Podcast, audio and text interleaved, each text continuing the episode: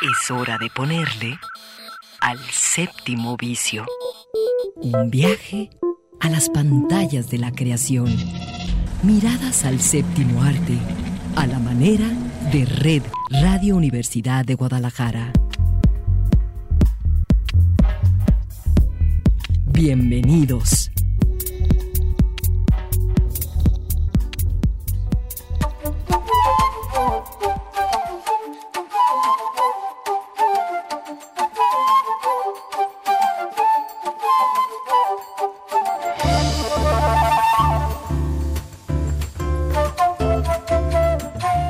Son las 3 de la tarde, los saluda Eduardo Quijano.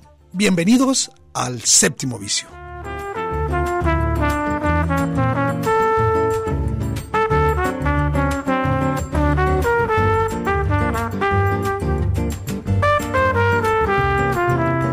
Y bueno, pues aquí estamos no tan solos, aunque la banda ya agarró camino para las vacaciones. Aquí estamos Alejandro Coronado en la producción y en el control técnico del séptimo vicio como les decía, Eduardo Quijano, aquí el de la voz. Y hoy vamos a tener un programa un poquito cargado. Le metimos mucho contenido porque creemos que es importante hacer relevante eh, todas aquellas situaciones en las que el cine interviene. Y una de ellas es justamente la manera en que participa eh, políticamente en la que los cineastas, los creadores, se hacen presentes en la vida política de los países.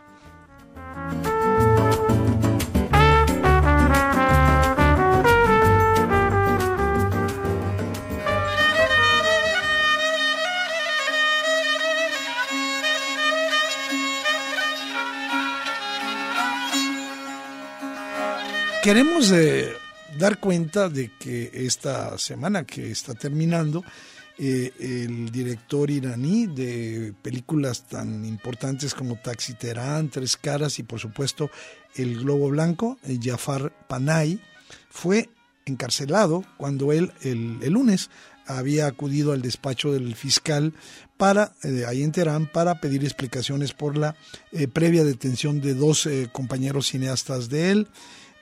obviamente ni en el caso de sus compañeros ni de Panay, pues le dieron eh, ninguna razón, lo detuvieron, aunque eh, se sabe que eh, la firma de un manifiesto de denuncia por la represión que recibieron manifestantes fue la causa. justamente el día 8, el viernes anterior, la agencia iraní había informado, la agencia iraní IRNA, había informado de la, atención, de la detención de Muhammad Rasuluf, que que había ganado en el 2020 el, Oso de Oro en el Festival de Berlín a la mejor película por No hay maldad y que no había podido acudir a recibirlo, igual que le había ocurrido años antes a Panay, porque se le prohibió salir de su país. Eh, bueno, pues él eh, acabó arrestado eh, junto con Mostafa Alemahat, que entre otras cosas se le conoce, es reconocido por la creación de cortometrajes y por una película llamada Postit.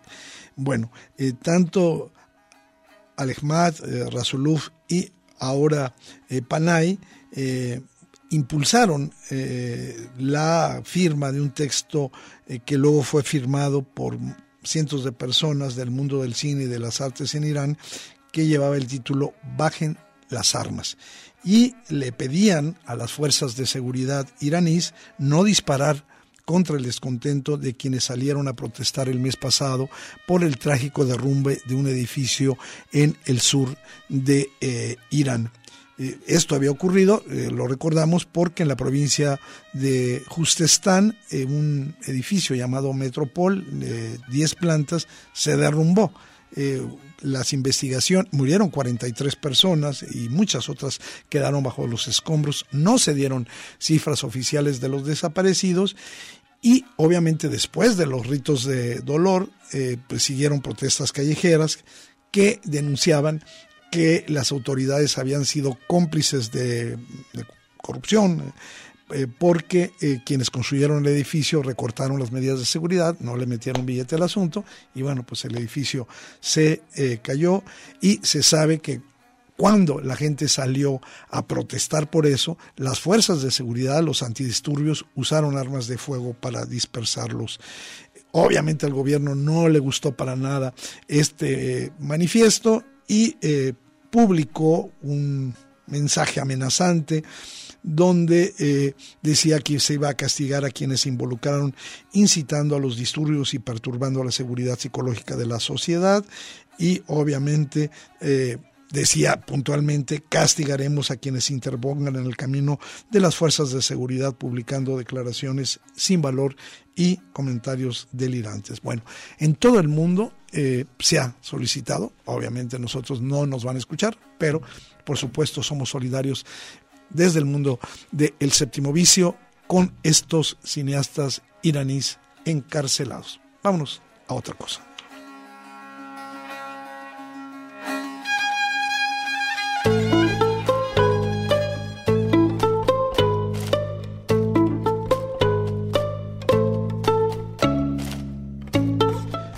Poner contexto a esta nota que vamos a comentar, esta sugerencia de un documental que vamos a... Y es que eh, se sabe que en los Estados Unidos, México tiene cifras este, más o menos parecidas, incluso más alarmantes, pero hablando de los Estados Unidos, alrededor de uno de cada cinco embarazos terminan en un aborto en 2020. Esos fueron datos y, hubo un crecimiento durante la pandemia del número de eh, abortos. En este, con ese dato, lo que damos, queremos colocar también la decisión del Tribunal Supremo de los Estados Unidos, la Suprema Corte de mayoría conservadora, que revocó una jurisprudencia que se llamaba el, caso Roe contra Wade de 1973, que garantizaba la posibilidad de acceder a un aborto legal en el territorio de los Estados Unidos. Después de esta decisión de la Suprema Corte, la responsabilidad penal por la práctica del aborto va a depender de las políticas de cada estado. Lo que se sabe es que varios estados podrían volverse prohibicionistas y obviamente eh, pues esto va a afectar decisivamente la situación eh, de mujeres. De hecho, los grupos abortistas han hablado de que eh, incluso en, antes de que se suspendiera esta situación, muchas mujeres habían sido procesadas por embarazos que terminaron en abortos en espontáneos o en lo que se conoce como muerte fetal. Quizás el caso más, más grave es el que se prevé en Mississippi, donde se va a reactivar una ley de 1952 que castiga a las mujeres que se practican aborto hasta con 10 años de cárcel. Imagínense el mundo en el que estamos viviendo. Bueno, obviamente a quienes más lastima esto, pues no son a las personas, a las mujeres que tienen capacidades económicas, sino va a afectar a mujeres pertenecientes a minorías raciales, a colectivos marginados, a quienes tienen los ingresos más bajos, obviamente en los estados del sur, que son los más conservadores, donde la mitad de las mujeres que abortaron en los últimos años fueron afroamericanas o lo que se conoce como comunidades hispanas. De ahí la importancia de esto que queremos sugerirles en el séptimo vicio, el documental Las Janes, Mujeres Anónimas, que se puede ver en la plataforma HBO eh, Max y que nos acerca al pasado y obviamente nos está conectando con el presente. Yo creo que eh, si algún calificativo se le puede poner a este documental es de, eh, de oportuno. ¿Qué es lo que hace las Janes, Mujeres Anónimas? Así se llama el documental que estamos recomendando. Bueno, primero reconstruye el contexto histórico de Chicago eh, a finales de los años 60, principios de los 70, mientras el movimiento antibélico contra la guerra de Vietnam estaba agitando el, el mundo político y esta reconstrucción es verdaderamente admirable. Eh, se siente, se, nos transporta a eso. Bueno, dentro de, este contexto, de este panorama, vamos a conocer el trabajo de un grupo de mujeres que afrontaron el reto de crear medios de aborto accesible y seguro para mujeres que lo buscaban. Este grupo de mujeres en su inmensa mayoría blancas de clase media, que no contaban con recursos, asesoraron, organizaron abortos y más tarde los practicaron ellas mismas, adquirieron la capacidad para hacerlo y corrieron el riesgo de ser arrestadas y encarceladas en los años anteriores a esta sentencia que ahora ha sido revocada, la sentencia eh, Roe contra Wade. Ellas se llamaban a sí mismos, cogieron un nombre al azar, Jane, un nombre clave. Eh, y su motivo jamás fue conseguir eh, fondos, el dinero, ni siquiera tener visibilidad social, sino ofrecer alternativas, opciones a mujeres que habían decidido ser dueñas de sus derechos reproductivos y no querían tener un hijo o hija. Y obviamente ninguna de estas mujeres tenía formación médica ni jurídica, pero lo fueron adquiriendo. Eh, lo que tenían sí era compasión, era solidaridad con las mujeres. Por eso recomendamos hoy The Janes, eh, mujeres, las Janes, eh, mujeres anónimas, que debe verse bajo el filtro de la reciente decisión del Tribunal Supremo de los Estados Unidos y, por supuesto, estoy convencido de que en los próximos días, semanas y años eh, habrá más necesidad de escuchar estas voces, no solo las del pasado, sino también las del presente en un tema tan decisivo como el de los derechos reproductivos de las mujeres.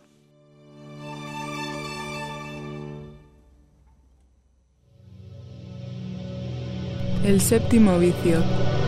Mirada encendida en imágenes múltiples.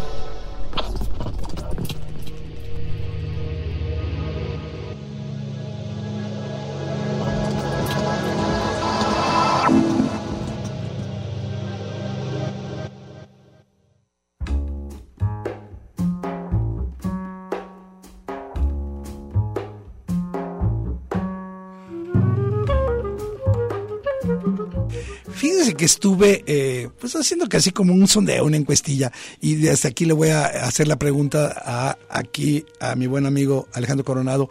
¿Cómo te cae a ti eh, Harrison Ford?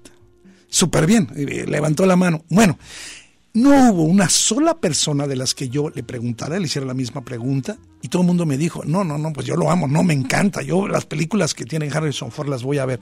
Bueno, pues resulta que este hombre, este gran actor, y quiero decir algo, ni siquiera pensamos que tenga grandes actuaciones. Hay una especie de empatía humana con todos los personajes que hace Harrison Ford y esto creo que muy pocos eh, actores vivos eh, lo tienen. Es decir, que, no lo ven porque esté guapo, aunque fue un hombre eh, que en su juventud era bastante varonil.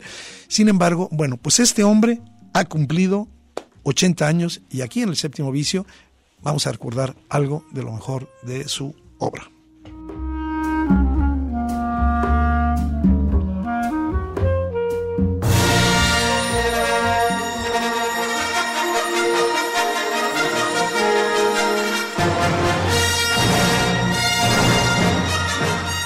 Bueno, pues esta historia comienza justamente desde que George Lucas eh, lo escogió como actor eh, tras eh, se presentó al casting de Star Wars, eh, este hombre que había nacido en Chicago, la historia, la mitología dicen que era un carpintero, y él, bueno, luchó a pesar de que eh, George Lucas había dicho que no quería a ningún actor de sus películas previas, Harrison Ford había trabajado con él en 1973, una película interesante que se llama American Graffiti, se puede ver por ahí.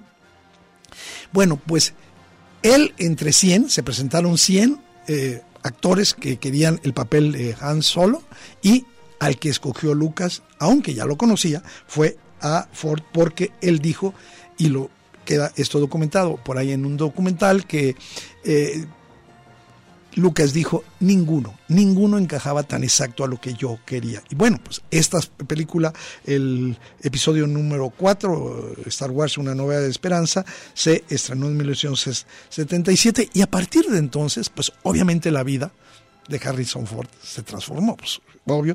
Y bueno, luego hizo el episodio eh, número 5, El Imperio Contraataca en 1980, El Retorno del Jedi en 83, el episodio 7, El Despertar de la Fuerza en 2015 y más recientemente el episodio 9, El, el Ascenso de Skywalker en 2019. Bueno, pues ahí está esa, esa carrera importante que nace ahí, pero también, pues por supuesto, el ha hecho otras eh, sagas que le han valido el reconocimiento de varias generaciones y esto es muy importante. Es eh, Ford un eh, actor que se traslada dentro del tiempo con distintos personajes y otro de los personajes que es muy importante con él es la fama que ganó con la saga de Indiana Jones.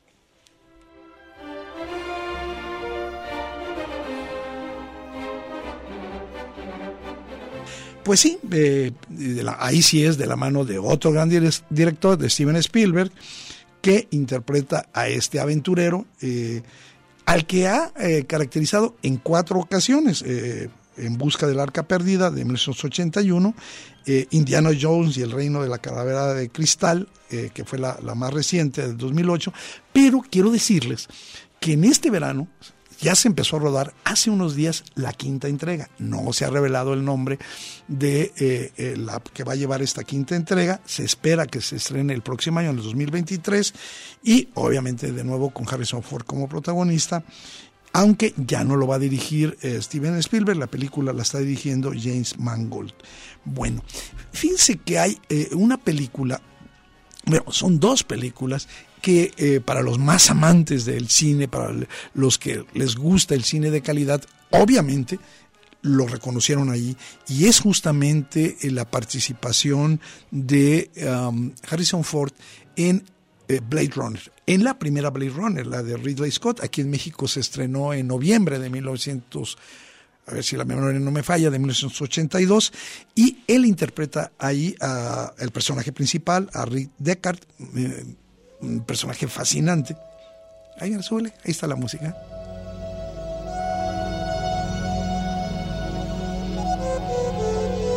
wow, ese es el blues, el blues de, de, Blade Runner. Bueno, es un personaje muy amargado, está solo, se complica la vida porque él es un cazador de replicantes, pero se enamora de una replicante y la vida le va, se le va a ir complicando.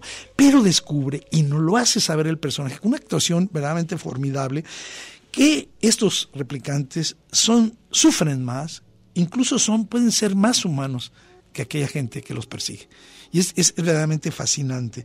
Eh, en este papel, eh, Harrison Ford está sombrío, dubitativo, ciertamente alucinado en un universo que es simultáneamente amenazante, pero que nos inoptiza. Bueno, hubo otra versión más reciente, de 2017, eh, Blade Runner 2049, esta dirigida por el canadiense Denis Villeneuve, que aunque es una película, digamos, visualmente perfecta, fascinante, algunos le, digamos, le podemos eh, acusar de que es un poquito pretenciosa. Y sin embargo, en esta segunda, en esta secuela, en esta película, lo mejor de la película, y eso se los puedo asegurar, la he visto un par de veces, lo mejor sigue siendo la actuación de Harrison Ford. ¿sí? que se traga completamente al otro protagonista. Entonces, bueno, pues ahí está, eh, y, él se debe sentir verdaderamente orgulloso que pasando el tiempo, como dicen, como los buenos vinos, cada vez está más sabroso. Ha sido dirigido por grandes directores, ya decíamos Ridley Scott, por Polanski, por Francis Ford Coppola, por J.J. Abrams. Ha ganado en sus 85 eh, papeles en el cine y en la televisión, 42 eh, premios de la industria, ha tenido 44 nominaciones. Tristemente, solamente una vez fue nominado eh, para eh, el Oscar en 1986, en la que es para mí una de las actuaciones que más me conmueve. No sé si es la que más me gusta, pero es la que más me conmueve, la película que más me gusta con él. Se puede ver en Claro Video. Decir, la saga de Star Wars está en Disney. Se puede ver en, en Disney. Eh, um, la de el arca la del eh, Indiana Jones se puede ver en Apple TV, este Blade Runner en HBO Max, eh, ambas y eh, único testigo que es esta historia de un detective que se tiene que digamos inmiscuir, adentrar en una comunidad mormona donde un niño ha sido testigo de un asesinato cometido por las fuerzas del orden y bueno, esa es la historia. Hay ahí un baile que él tiene con Kelly McGilligan, se llama la, rubia que lo acompaña, de la que se enamora, que es parte de esta comunidad, maravilloso. Es una de las escenas de amor más lindas que he visto y ahí está Ford. Bueno, eh, luego él se va a asociar con un gran director de thrillers que se llama Alan Pakula y eh, hace eh, una película que se puede ver en, en HBO Max que se llama Presunto Inocente.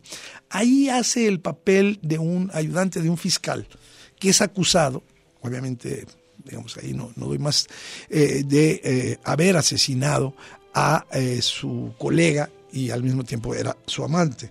Este, a mí lo que me gusta de este hombre inculpado, eh, un hombre común, es que la película tiene algo como de Hitchcock, ¿no? Eh, un hombre inocente que no puede limpiar su nombre, pero que a ratos nos hace sentir que es tan inocente como pudiera ser culpable. Y eso es lo, interesante de Presunto Culpable. Y bueno, este, un poco para ir cerrando esta historia, eh, sí creo que que decir que la mayoría de las películas de Harrison Ford en las que ha participado Ford han sido éxitos de taquilla.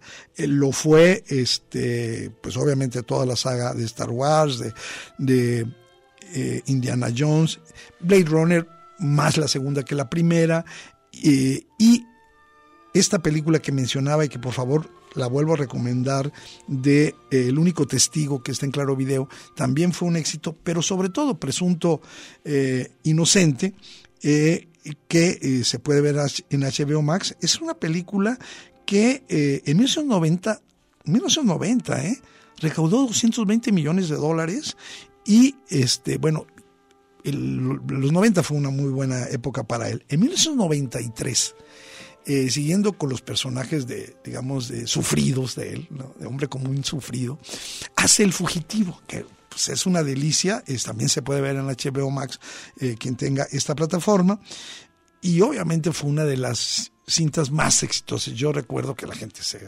arremolinaba en los cines para ver el, él hace ahí el papel del doctor Richard Kimball, que es acusado también injustamente de haber asesinado a su esposa y bueno, pues él lo que se dedica toda la película es a buscar al responsable y fue la película El Fugitivo más taquillero de 1993.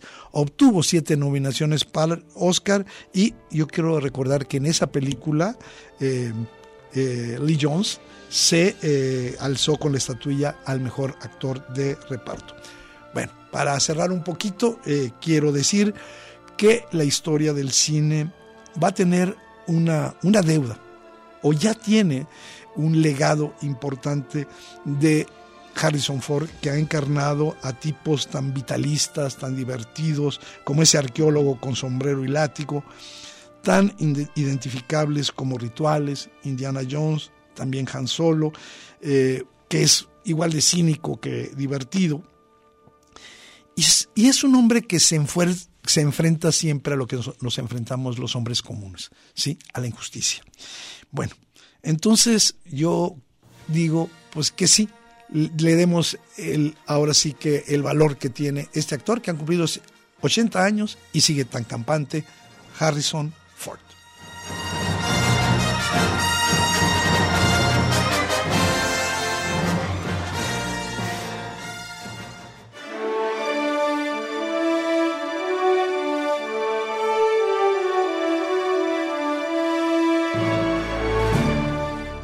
Semana se dieron a conocer las nominaciones a los premios Emmy, que como sabemos son digamos, los premios que se dan a lo mejor de eh, la televisión, lo que son ahora las series. Y eh, creo que aunque hubo muchísimas omisiones y nos podemos llevar todo el programa eh, hablando de quiénes fueron las omisiones, vamos a hacer un pequeño resumen. La ceremonia se va a celebrar de entrega el 12 de septiembre. Entonces todavía hay tiempo que lo comentemos, pero no quisimos eh, dejar pasar la oportunidad eh, para hablar eh, de lo que este, esta situación de las plataformas ha cambiado la manera en que consumimos eh, los productos audiovisuales. ¿sí? Definitivamente, eh, incluso eh, aquellos que tienen menores capacidades económicas ahora son adictos a las series. ¿sí? Entonces, bueno, ese es un dato muy importante para valorar, lo que son los premios Emmy, el peso que tienen en el panorama televisivo. En esta edición, la plataforma ganadora hasta ahora, todavía no se reciben los premios, en términos de nominaciones, fue HBO Max, que eh, recibió nada menos que 108 nominaciones, superando por primera vez a Netflix en el primer lugar. ¿Por qué lo hizo? Porque una sola serie, aquí le hemos comentado abrumadoramente, porque yo soy fan de esa serie, Succession, eh, bueno, pues encabezó la lista eh, de los programas más nominados con 25 candidaturas. Solamente una serie de HBO Max tuvo 25 candidaturas, algo creo que merecido, aunque un poco exagerado. Están incluidos en estas nominaciones ocho a los puestos de actor de, eh, de, en diversas categorías, entre ellos los de reparto, en los cuales tienen a tres. Así que entre ellos van a, van a decidirse este, bueno, en la parte mm, más, digamos, cómica, porque se dividen las series entre dramáticas y cómicas, están también otras favoritas de las que hemos mencionado aquí en el séptimo vicio, Ted Lasso y The White Lotus, eh, que se pueden ver en Apple TV. Estas recibieron cada una 20 nominaciones. Y la más nominada como comedia fue Ted Lasso, que eh, también tiene muchos actores eh, destacados en las categorías de reparto, seis nominaciones entre mejor actriz y mejor actor en una comedia. Creo que también estos eh, premios van a, digamos, a, hacer historia porque la serie El juego del calamar, eh, que es de Corea del, Sur, es la primera serie de televisión en lengua no inglesa a ser nominada a una serie dramática. la serie del calamar obtuvo 14 nominaciones en total, incluyendo, y eso es muy importante, 5 eh, nominaciones por actuación. Bueno, podemos seguir hablando mucho de, eso. Yo quiero destacar una actriz. Esta actriz, eh, una de las intérpretes más destacadas de la serie eh, Better Call Saul, ha sido Saul, perdón, ha sido Ria Seahorn, ella lleva cinco temporadas, nunca la había pelado, eh, digamos, eh, la academia eh, de la televisión, porque pues a mí me parecen soberbias sus actuaciones como la abogada penalista Kim Wexler frente a Saul Goodman. Sin embargo, en esta ocasión pues se quiere reparar el daño y se le ha nominado a Mejor Actriz de Reparto en una serie dramática, aunque creo que han tardado bastante. Eh, sin embargo, hay que decir que eh, no son muchos las series eh, que presentan personajes no blancos o que han sido desairados, por ejemplo, este, series como This Is Us, Love, Lovecraft Country, Bridgerton y Hamilton, yo he contado 25 nominados no blancos en las categorías de este año frente a 41 del año pasado. Entonces ahí hay una, hay una pérdida, pero pues estamos solamente dando un panorama general de lo que son eh, las nominaciones de los premios Emmy para lo mejor de la televisión. Ya tendremos oportunidad de ir, digamos, desgranando las nominaciones para las principales categorías. Ahorita nada más era avisarles, ya se dieron y como siempre, por supuesto, hay injusticias y hay omisiones. Nosotros nos vamos a ir brevísimamente a un corte. Va a ser un corte breve, pero sabes que como ya todo el mundo se, se anda pelando para las vacaciones, a mí se me ocurrió poner esta canción que echan un, una audita con los rumberos llorando frente al mar.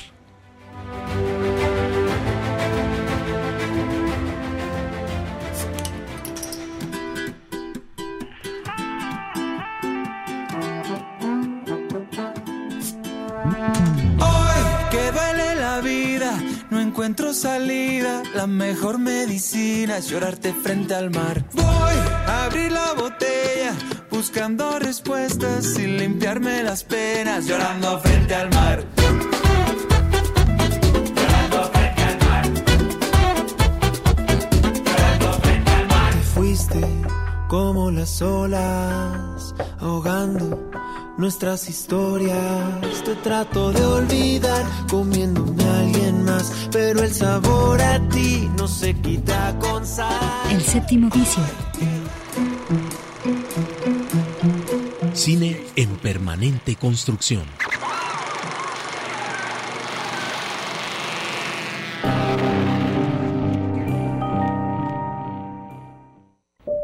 El séptimo vicio. El cine en suspensión radiofónica.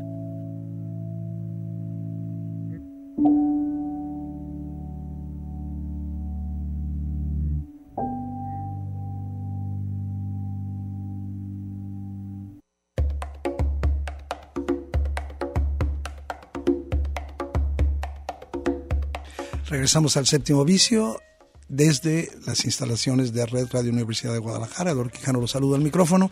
Y bueno, hay eh, dos eh, películas que vamos a comentar dentro de los estrenos de esta semana. Y quiero ser muy claro, sobre todo con la primera, porque si me preguntan, ¿te gustó la película? Sí. Si me preguntan, eh, ¿la pasaste bien? Yo diría sí. Si me preguntan, ¿es una buena película? Yo diría, creo que no. Y bueno, ¿Por qué? Porque hacer una película sobre un personaje de los tamaños de Elvis Presley es una, es una misión que quien la aborde pues eh, está, no digo que condenado al fracaso. Hay, eh, y quiero eh, subrayarlo, un documental sumamente interesante se puede conseguir en la plataforma Apple TV. le pusieron en em, en español La Nación del Rey, en realidad se llama The King. Eh, eh, es, ese se estrenó en el 2018 en Cannes. Yo tuve la oportunidad de verlo en, en, este, en plataformas. Está dirigido por Eugene eh, Yareki. Y a mí lo que me gusta de, de este documental, La canción del, del rey, el rey, que va a establecer una especie de paralelismo entre la trayectoria, la carrera la carrera de Elvis Presley, su ascenso y su caso, justamente con la historia de los Estados Unidos. O sea, va a manejarlo ahí, ¿no?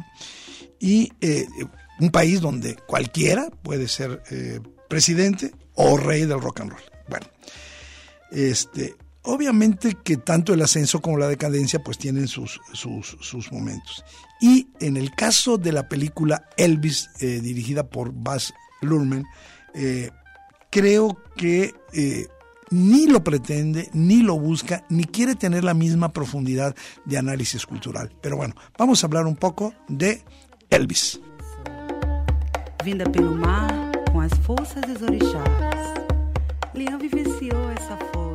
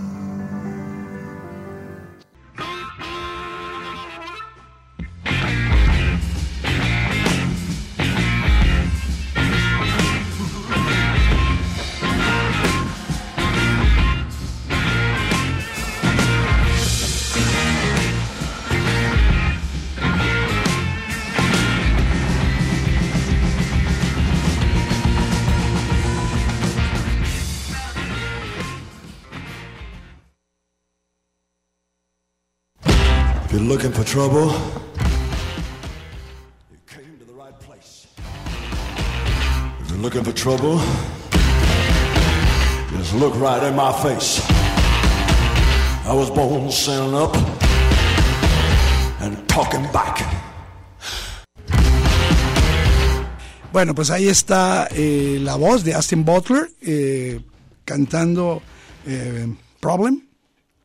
Y Bueno, empiezo diciendo esto. Eh, por supuesto que como todas las películas que ha hecho, las pocas películas que ha hecho Baz Luhrmann, recordemos por ejemplo Moulin Rouge, El Gran Gatsby, ¿sí? son películas que tienen una factura realmente eh, impresionante a nivel de colorido, a nivel de, diseño, de vestuario. Por ahí podemos comenzar con los aspectos eh, positivos, ¿no? y digamos, quizás aquí la primera problemática que habría que, decir es que los iconos pop, y menos uno del tamaño de Baz Luhrmann, este, no son meras distracciones brillantes, es decir, no, se pueden colocar solamente en esa esfera, ¿no? Eh, son una cultura que se, que se cuestiona a sí misma que se interroga constantemente sobre sus propios ideales y sobre sus deseos. No creo que quien era Elvis Presley sea necesariamente más importante que lo que el propio Elvis Presley representaba, ¿sí?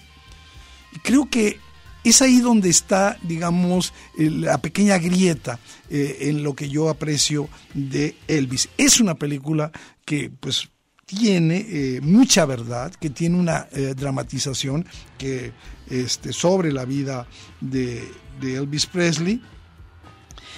Sin embargo, a favor de Elvis, quiero decir que ha creado algo sumamente interesante. Ha creado un cuento de hadas sobre la vida estadounidense y sobre un héroe eh, estadounidense, uno de los grandes héroes que ha traspasado tanto tiempo. El mismo Lurman dijo en una entrevista, yo he demostrado que si alguien está vivo de, de veras, es Elvis Presley. ¿Por qué? Porque cuando tú ves se te eriza la piel, cuando tú ves la película. Obviamente la película Elvis, de la que estamos hablando hoy, este, nos eh, va a ofrecer aspectos básicos de la carrera de Presley, obviamente cuando su vida eh, infantil, eh, con penuria, la influencia de la música negra, el, blues y el, gospel que lo influenciaron, sus eh, días en el, en el circuito country y sobre todo, y aquí viene el problema central porque la película lo toma, su relación con su representante, el coronel Parker, interpretado para mí de manera un poco, digamos, demasiado hollywoodense por Tom Hanks y bueno, ahí está, eh, digamos, el, centro de la película. La relación, la película empieza justamente con este villano, que es eh, el coronel Parker, al que se le acusa de haberlo sobreexplotado y haberlo llevado a la muerte. Están muchísimas de las cosas de la vida de Elvis Presley, en particular ese especial televisado de 1968 y su larga despedida en el Hotel eh, Continental de Las Vegas. Obviamente que los paralelismos eh, del cuento de hadas son más que evidentes, ¿no? El, coronel Parker es la madrastra malvada que lo encuentra en una feria, en un lugar de espejos, y bueno, eh, él eh, va a, ser el chico que termina siempre extraviado con el, el pues los ofrecimientos, las falsas promesas de el coronel Parker.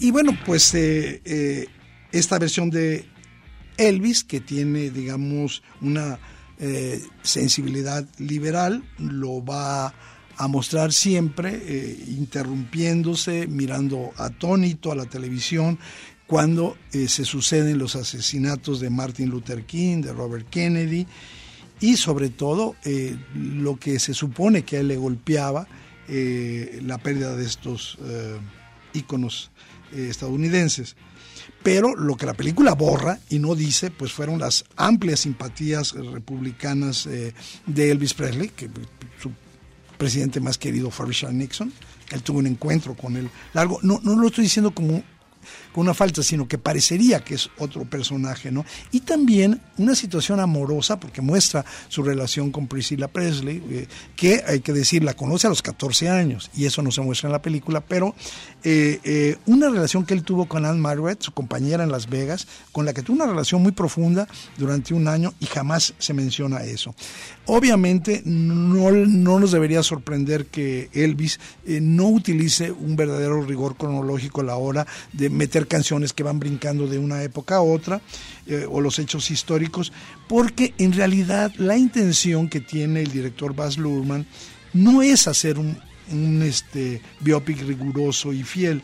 De lo que se trata, según yo, en Elvis, es la de rendir un homenaje a base de fuegos artificiales, de música, de luces, de una edición alucinante y obviamente engancha a los espectadores, ¿no?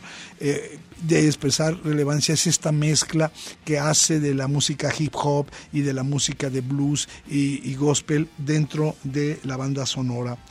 Eh, hay un respeto a las imágenes originales, pero en particular la que vale la pena es la del final de la película. No se la pierdan porque ahí aparece el, el, final de Elvis Presley. Es muy importante. Creo que lo que Elvis va, invita o debería invitar es actualizar el extraordinario legado de este músico único, de este cantante portentoso. Y por eso los puntos más débiles de la película sobre todo hablan de lo inestable que sigue siendo lo que el mito ha ocultado sobre él. Eh, creo que hay mucho que, que pensar, sobre todo cuál es el verdadero papel de Elvis Presley en la historia de la música.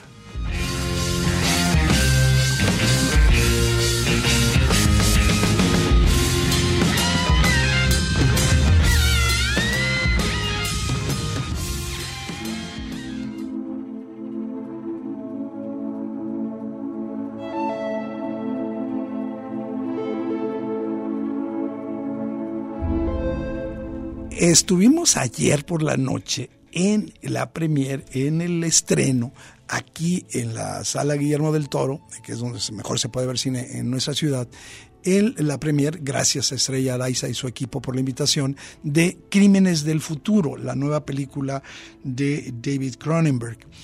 Y eh, bueno, vamos a hacer un relato eh, diciendo que quien quiera ver en pantallas de la película, porque la película no va a tener circuito comercial, tendría que verlo hoy y mañana, eh, sea en la Cineteca Fija, en la sala Guillermo del Toro, o en el Cineforo. Las dos funciones, tanto las del sábado y el domingo, en ambas salas son a las 8 de la noche. Así que ahí están estas opciones eh, para ver Crímenes del Futuro en salas de cine. Después, bueno, pues tienen que tener eh, eh, acceso a la plataforma Movie porque ahí es donde se va a ver la nueva película de David Cronenberg. ¿Qué podemos decir de esta nueva película? Bueno, primero ubicar a Cronenberg. ¿Qué hace Cronenberg? Cronenberg hace películas eh, donde eh, va a reflexionar sobre la relación entre la tecnología, entre la ciencia y sobre todo en las transformaciones de la libertad del cuerpo humano. Él, ya tenía casi 20 años alejado del tema del, body horror, que es digamos como su, su tema, y se empezó a centrar en temas un poco más de suspenso, de sociales, ¿no? Como eh, fue su última película, Mapa a las Estrellas del 2014. Sin embargo, ahora vuelve a, explorar este, este paisaje grotesco del ser humano y las posibilidades de evolución del cuerpo a través de una nueva y a ratos verdaderamente hipnótica eh, propuesta. La película eh, Crímenes del Futuro está situada en un futuro posapocalíptico. La película está eh, filmada en Grecia. En algunos momentos se pueden reconocer las calles de, Atenas, eh, en un futuro no demasiado lejano, donde la especie humana ha dejado de sentir dolor físico. Eso es un dato que está ahí. en este, digamos, mundo inquietante, los cuerpos de las personas están cambiando y hay una nueva especie, digamos, evolutiva humana, ¿no? Los avances de la medicina, de la analgesia, han disminuido las sensaciones físicas hasta el punto de que el dolor es cosa del pasado y eh, hay una especie como de nueva raza de sibaritas enfermos, ¿no? Y el placer sensual se obtiene a través de la, de la cirugía. Los cuerpos humanos, y con eso ya dejo de hablar de la historia, están produciendo dentro de sí nuevos órganos. Y esto, pues, es, digamos, es, un nuevo espectáculo. ¿Ok? Ahí, lo dejo. No es demasiado complicado, se lee fácil.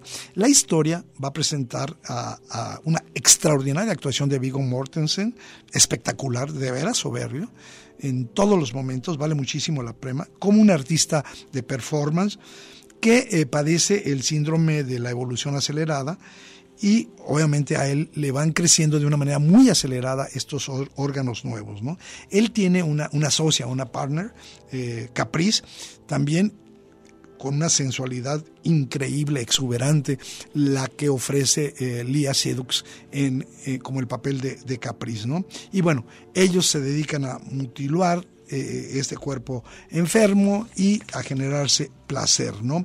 La película fue nominada, la película Crímenes del Futuro fue nominada a Palma de Oro en el 2022, ahora en Cannes. Y hay que decir que es Cronenberg en estado puro. Eso es lo que puedo decir, ¿no?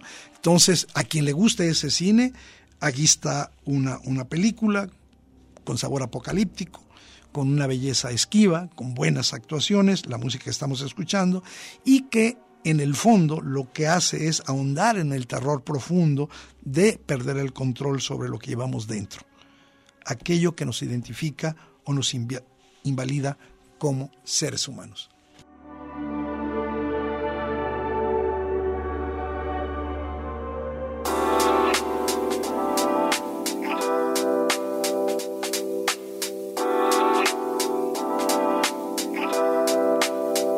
Y rápidamente, pues mencionar algunas sugerencias para plataformas, para la, gente que ha decidido que no puede, no quiere ir al cine, pues tenemos tres sugerencias. En Amazon Prime, El Rey del Barrio, una película muy agradable, eh, eh, con ese experto en la comedia que es Jude Apatow, que encuentra un nuevo registro para sus habituales historias de angustia, de, de solución que, a las que llegamos eh, en la Edad Media, ¿no?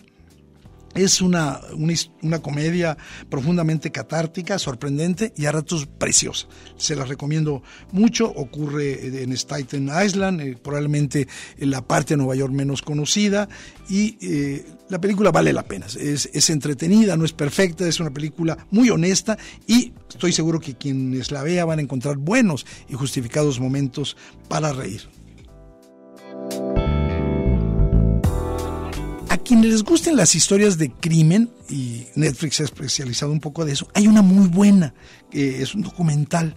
Ese documental se llama El asesino de mi hijo, de mi hija. Trata de la historia de Kalinka Bambersky, una francesa de 15 años, que fue asesinada por su padrastro, un médico alemán bastante famoso, Dieter Kombach, en 1982. Sin embargo, durante 30 años, el padre biológico de ella eh, André Bambersky, va a buscar justicia, la justicia que la, eh, digamos, que los tribunales alemanes no, no dieron para buscar al asesino de su hija y bueno pues hace de esta una película verdaderamente fascinante, el seguimiento, eh, lo conocemos a él, en fin. Y también me gustaría mencionar una serie, una serie que está en Amazon Prime, que son Los Romanov. Los Romanov es, está dirigida y escrita por Matthew Weiner, quien es pues el creador de Mad Men. Punto. Y, por supuesto, de las mejores temporadas de Los Sopranos, ¿no? Cada uno de los capítulos tiene eh, su propia historia, las pueden ver de manera separada, no, no, no brinquen mucho, y se supone que cada uno de los personajes es descendiente de esta familia rusa de los Romanov. Ahí están tres sugerencias en streaming y vámonos a algo más.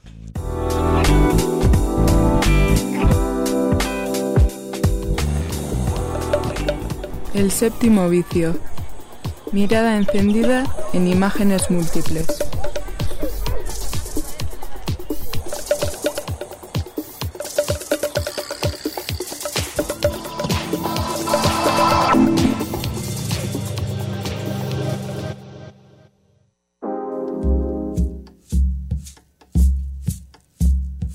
Y no, no nos hemos olvidado, es tiempo suficiente para irnos directamente a la sección de Claudia Caballero, hay que ver.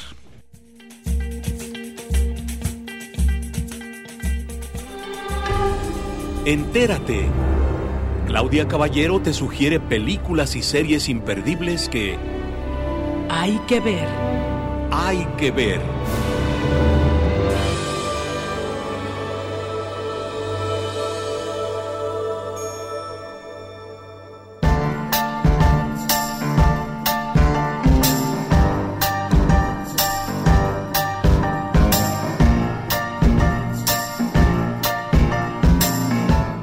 ¿Qué tal buen sábado?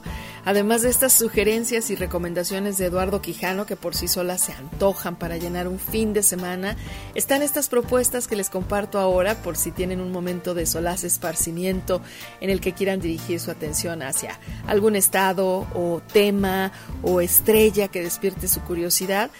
Vamos comenzando por la espera. Hay gran expectativa en la próxima producción basada en la vida y obra de Amy Winehouse. La recordarán a esta joven cantante británica que falleció a los 27 años. hace ya 11. Esta película, esta biopic, va a estar basada en el libro Saving Amy de Daphne Barak y se va a relatar la turbulenta vida que llevó Amy como artista el salto a la fama de esta artista, sus adicciones, sus luchas internas, sus dificultades con la familia. Ya hemos visto otras obras y muy buenas. En el 2015, por ejemplo, se estrenó el documental Amy, dirigido por Asif Kapadia y que ganó el Oscar al mejor largometraje documental. En el 2018 llegó este eh, documental Amy Winehouse Back to Black para abordar la creación de ese famoso segundo álbum de estudio. Ahora del que te estoy platicando es de el largometraje que está preparando la directora de 50 sombras de Grey, que es Sam Taylor Johnson. Están eh, buscando a la actriz que represente a Amy Winehouse en esta película y que va a abordar también su vida, su música. Ella murió por intoxicación etílica en su casa al norte de, de Londres en julio del 2011. Luchó con estos problemas de alcohol y de drogas durante gran parte de su carrera. Y bueno, la película la piensan titular Back to Black. La seguimos recordando y estaremos pendientes de esta nueva producción.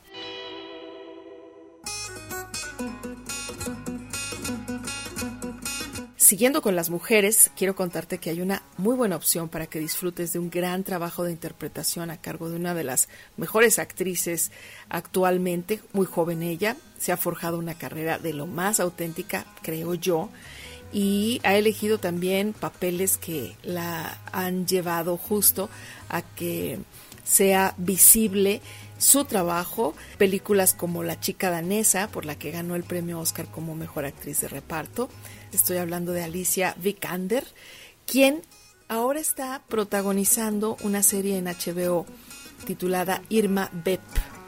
Alicia Vikander, además de este premio Oscar que lleva consigo y muchas nominaciones en diferentes papeles, también es consentida de aquellos que son amantes de películas como Tom Raider, fue la nueva Lara Croft en su momento, de Ex Machina interpretó a Ava y es interesante como en esta serie trata con cierta ironía el mundo del entretenimiento, eh, la historia de una estrella ya desengañado un tanto por, por la carrera y por un asunto personal de una ruptura emocional que llega a Francia a encarnar a un papel eh, de Irma Bep en una adaptación del clásico francés del cine mudo, Los vampiros, y a medida que va avanzando este rodaje, pues nos vamos también eh, adentrando más a cómo ella interpreta este personaje. Episodios dirigidos por Oliver Asayas, considero una extraordinaria actuación que es lo que más puedes gozar con esta serie que te vas a encontrar en la plataforma HBO Max. Me refiero a Irma Bep. Dale una oportunidad.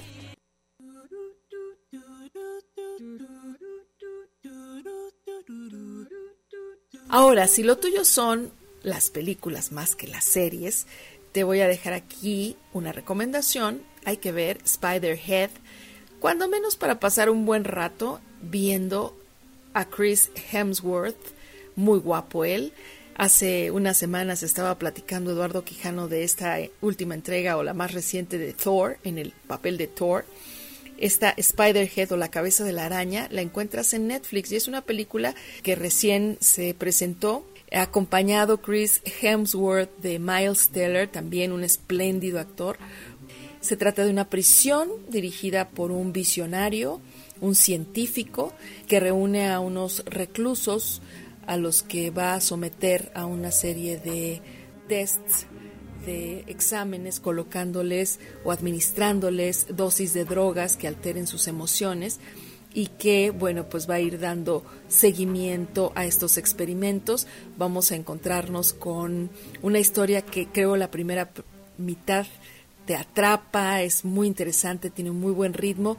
Considero que ya después empieza a aflojar un poco, pero te lo dejo con la curiosidad, con la intención de que después nos puedas contar qué tal te pareció. El director es Joseph Kosinski, él dirigió Tron, El legado, y de ciencia ficción también tiene en su haber Oblivion, En el 2022, además, acaba de ser gran éxito Top Gun Maverick y que dirigió también ahí mismo a Miles Teller junto con eh, la gran estrella que ha dado tanto de qué hablar en este año, Tom Cruise, con este remake o esta nueva historia de Top Gun que nos regresó a los 80, pero bueno, la cabeza de la araña se desarrolla en un futuro cercano con esta historia de presos y de ciencia ficción.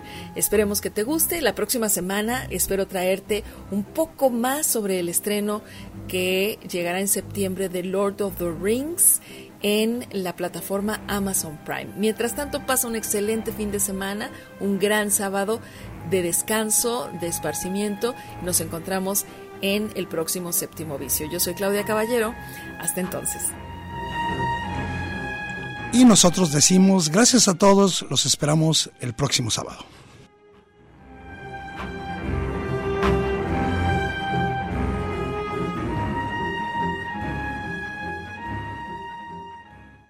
El séptimo vicio. La cultura del cine en imágenes sonoras. Un viaje a las pantallas de la creación. Escúchanos todos los sábados desde las 3 de la tarde. Hasta la próxima.